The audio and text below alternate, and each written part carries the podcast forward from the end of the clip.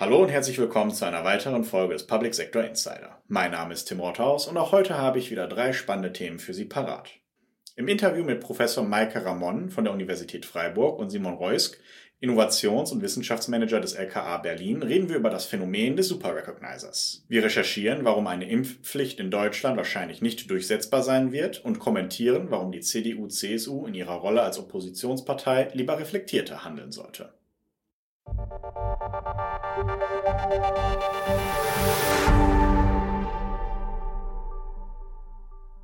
In unserer digitalisierten Welt ist es normal, dass Aufgaben wie Gesichtserkennung und Personenidentifizierung von einer künstlichen Intelligenz oder einem Computer übernommen werden. Sogenannte Super Recognizer bringen nun wieder etwas Menschlichkeit in den Prozess. Von Professor Maike Ramon von der Universität Freiburg und Simon Reusk, Innovations- und Wissenschaftsmanager des LKA Berlin, erfährt Marco Feldmann im Interview, was genau Super Recognizer sind und welche Vorteile sie gegenüber ihrer digitalen Kollegen haben. Frau Professor Ramon, wir wollen uns heute unterhalten über das Thema Super Recognizer. Da wüsste ich von Ihnen gerne, vielleicht können Sie das unseren Zuhörerinnen und Zuhörern erläutern. Was sind eigentlich Super Recognizer? Ja, Super Recognizer sind Personen, die überdurchschnittlich gut Identitätsinformationen vom Gesicht verarbeiten können. Damit meine ich keine Informationen, die ähm, Rückschlüsse auf Emotionen oder Intentionen erlauben, aber wirklich die Informationen, mit denen wir sagen, das ist die Person, die kenne ich, die heißt so und so und die habe ich schon mal da gesehen. Das sind die Informationen, die Super Recognizer ganz besonders gut verarbeiten können im Vergleich zu Durchschnittspersonen. Das hört sich jetzt sehr, sehr schwierig, sehr selten an. Äh, wie viele Prozent der Bevölkerung überhaupt diese Fähigkeit als Super Recognizer haben oder wie viel Prozent der Bevölkerung man vielleicht durch Training dahin bringen könnte? Also, um den ersten Teil Ihrer Frage zu beantworten, was der prozentuale Anteil der Bevölkerung ist, die diese Fähigkeit haben. Dazu kann man eigentlich gar nichts sagen, weil es bis jetzt noch keine konkrete Definition gibt, was eigentlich denn genau ein Super Recognizer ist. Bislang ist es so, dass man sich vornehmlich in der Wissenschaft mit dem Thema beschäftigt hat und vielleicht können Sie sich vorstellen, dass unterschiedliche Wissenschaftler verschiedene Tests benutzen. Und je nachdem, welchen Test man benutzt, findet man unterschiedliche Personen, die überdurchschnittlich sind. Ähm, das ist also ein bisschen schwierig. Kann man jetzt also so ohne genetische Tests und so weiter eigentlich gar nicht sagen. In Bezug auf den zweiten Teil Ihrer Frage ähm, bezüglich Ausbildung, Training, kann man ein Super Recognizer werden? Da würde ich eigentlich ganz einfach sagen Nein. Es scheint nämlich so zu sein, dass Personen, dass alle Leute besser werden können. Also wir lernen alle, wie man Gesichter wiedererkennen kann, aber innerhalb unserer eigenen bestimmten Grenzen. Vielleicht sind Sie besser als ich und dann lernen wir beide, aber ich werde trotzdem niemals so gut sein wie Sie. Ja, dann wechseln wir mal. Wir haben nämlich noch einen zweiten Gesprächspartner zu Simon Riosk vom Landeskriminalamt Berlin nachdem wir jetzt sozusagen die wissenschaftliche Seite etwas beleuchtet haben, kommen wir jetzt mal zur polizeipraktischen Seite.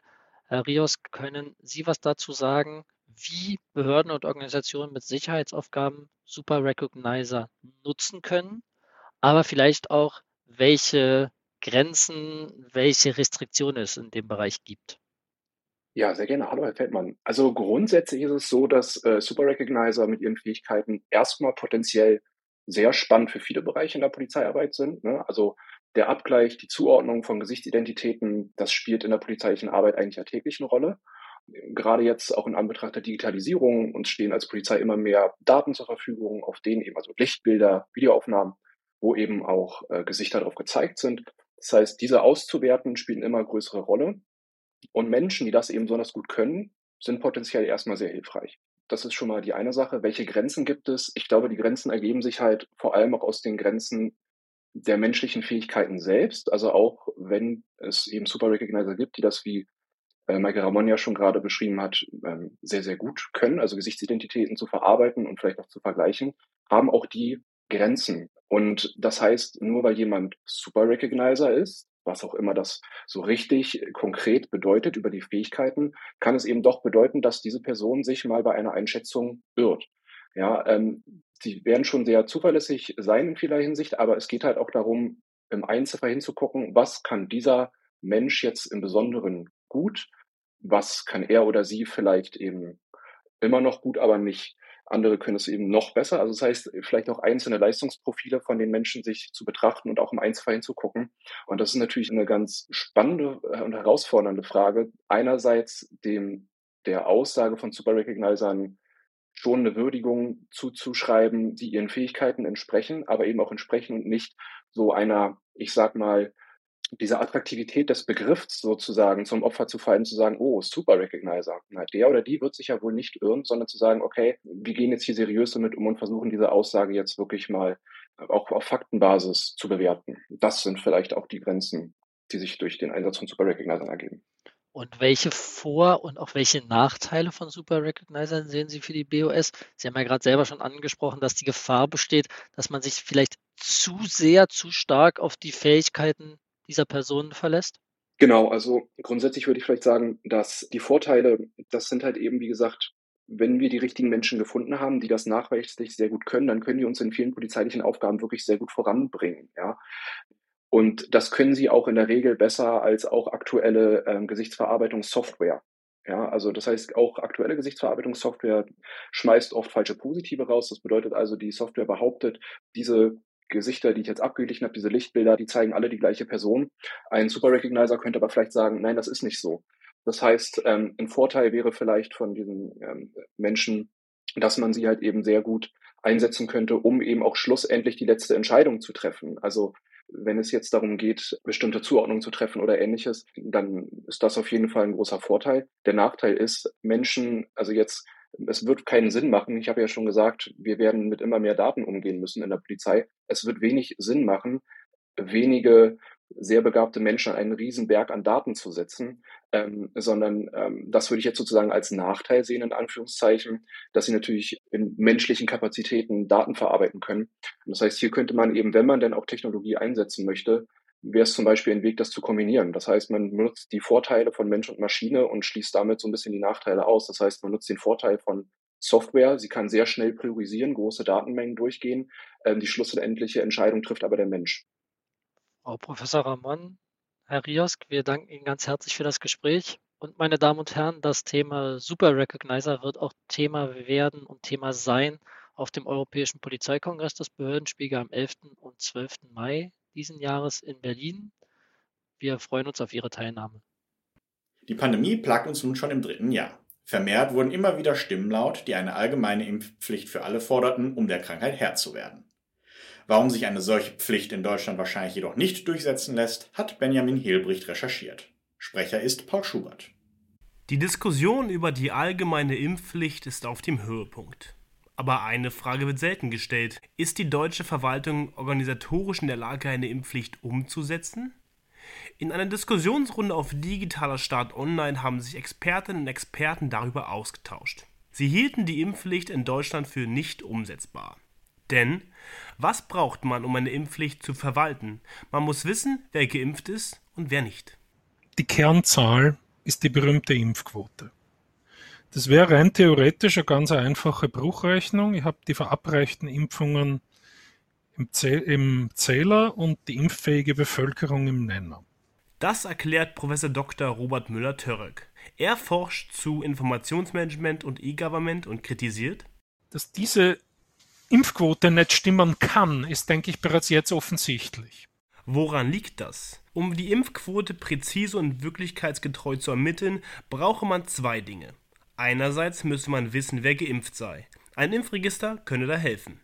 Darin sollten die Namen und Hauptwohnsitze aller geimpften Personen erfasst werden. Die CDU hat so ein Register im Bundestag gefordert. Andererseits das heißt, das Impfregister alleine ist nur eingeschränkt sinnvoll zur Administration einer Impfpflicht. Ich muss die Grundgesamtheit der Menschen wissen, wer aller ist überhaupt impfpflichtig. Das betont Professor Dr. Alexander Prosser, der Produktionsmanagement und Logistik in Wien lehrt.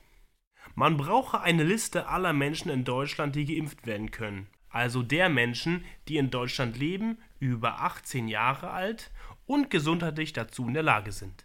Diese Liste ändere sich ständig, unterstreicht Müller-Törk. Menschen sterben und würden geboren. Sie zögen um. Einige verließen Deutschland und andere wanderten ein. Daher müsse die Bevölkerungsanzahl in Deutschland dynamisch erfasst werden. Kann das Einwohnermeldeamt das leisten? Der Frage ist bereits ein Wort drinnen mit dem Einwohnermeldeamt. Davon gibt es 5100 in etwa. Das heißt, wir haben 5100 dezentrale Einwohnermelderegister, die nicht in Form eines zentralen Einwohnermelderegisters zusammengefasst sind.